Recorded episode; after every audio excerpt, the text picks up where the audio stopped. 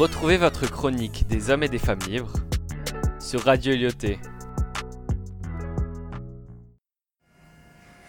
Bonjour Monsieur Victor Schulcher, vous êtes l'invité du jour. Si nous nous rencontrons aujourd'hui, c'est pour que vous nous racontiez les magnifiques choses que vous avez accomplies durant votre vie. J'aimerais pour commencer vous souhaiter la bienvenue et vous demander de bien vouloir vous présenter. Bonjour. Pour commencer, j'aimerais vous remercier de m'avoir invité. Comme vous le savez, je me nomme donc Victor Schulcher.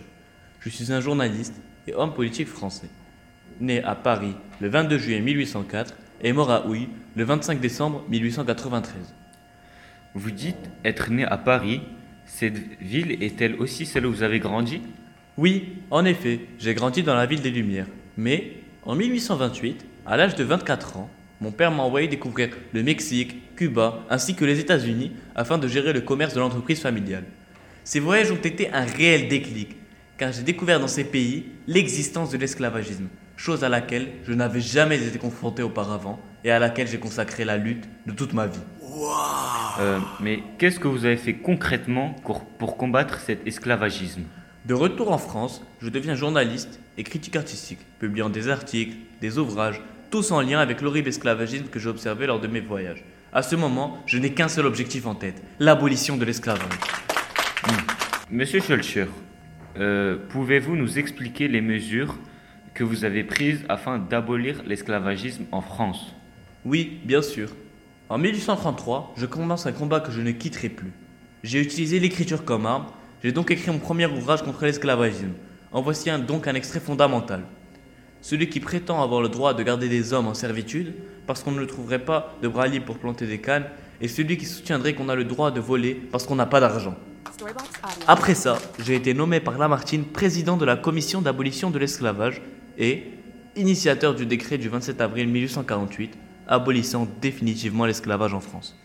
Hmm, Et comment avez-vous procédé à la suppression définitive de l'esclavagisme dans les colonies françaises? Quelles mesures avez-vous prises pour stopper ce crime? En 1840, huit ans avant la suppression de ce crime en France, à l'appel des esclavagistes, je me rends aux Antilles. Les Antilles, excusez-moi, mais j'adore les Antilles. Moi aussi. Vérifier par moi-même s'il y a eu des améliorations envers l'esclavagisme. À mon retour, j'écris ici un roman de 500 pages, mon plus connu.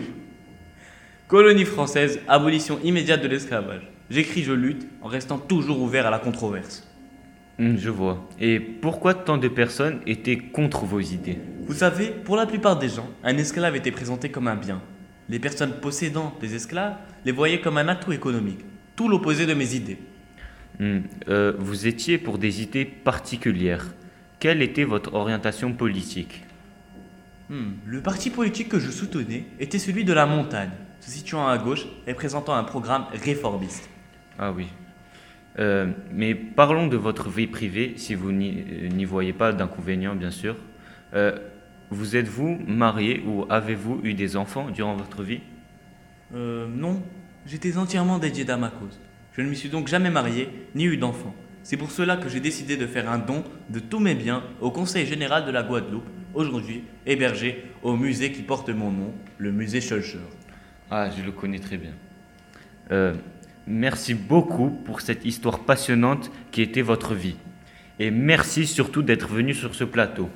On se retrouve très vite pour une nouvelle émission des capsules savoir. Retrouvez votre chronique des hommes et des femmes libres sur Radio Lyoté.